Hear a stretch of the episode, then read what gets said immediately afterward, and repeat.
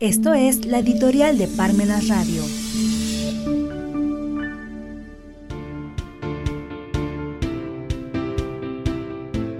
La abolición de la tauromaquia, un ejemplo de la indiferencia.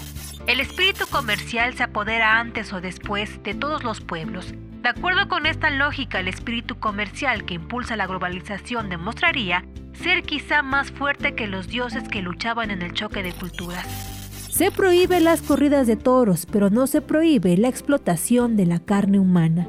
No hay ejemplo más reciente y claro de lo que sucede permanentemente con los derechos de los seres humanos cuando estos son perdidos, es decir, deja de tutelarlos o protegerlos el Estado, que es el caso de las corridas de toros en México, lo cual es una muestra clara que los derechos no son propios de la naturaleza, de los seres humanos, como se ha pregonado tanto, al sostener que son derechos naturales, menos aún son concesiones del Estado, que es lo que se ha insistido en las escuelas de derecho, en las teorías de las ciencias sociales y demás. En realidad, los derechos humanos son batallas ganadas y perdidas. A veces se ganan unos derechos y en otras ocasiones otros derechos se pierden o diluyen contra el Estado.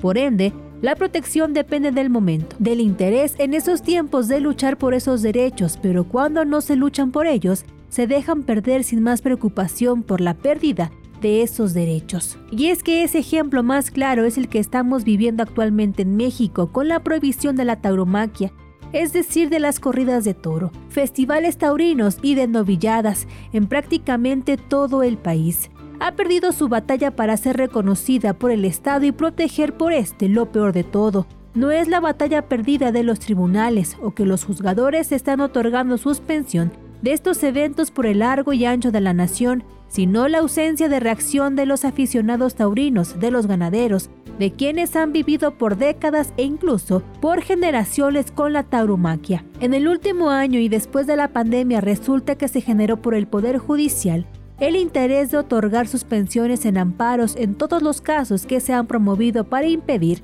las corridas de toros. Desafortunadamente, los juzgadores están más prestos para estas suspensiones que para otorgar esa misma concesión por las vacunas que tanto hace falta en el país. El sustento de esta serie de concesiones consistentes en la prohibición de las corridas de toros es aquella teoría importada de Alemania respecto a la protección de los derechos constitucionales y en la que se capacita el personal del Poder Judicial en Alicante, España, en donde se instruye a los participantes más que para esa teoría para las fiestas, la diversión y las compras en aquel recinto educativo. Sin embargo, allí está la propuesta de ponderar entre los derechos que están en disputa en un juicio de amparo, ponderación que no se ha podido racionalizar atendiendo que al escoger qué derecho cuenta con mayor preferencia, a lo que se ha denominado como mayor peso específico. Es un simple ejercicio de discrecionalidad judicial y no de racionalidad judicial, pero esto es lo que actualmente está gobernando en el mundo occidental y particularmente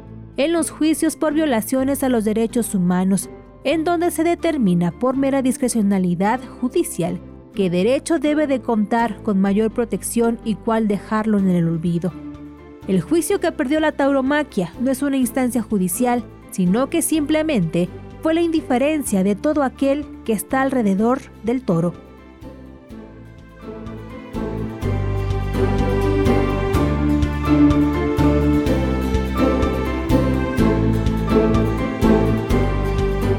Los tiempos nos impiden leer, pero no nos impiden escuchar.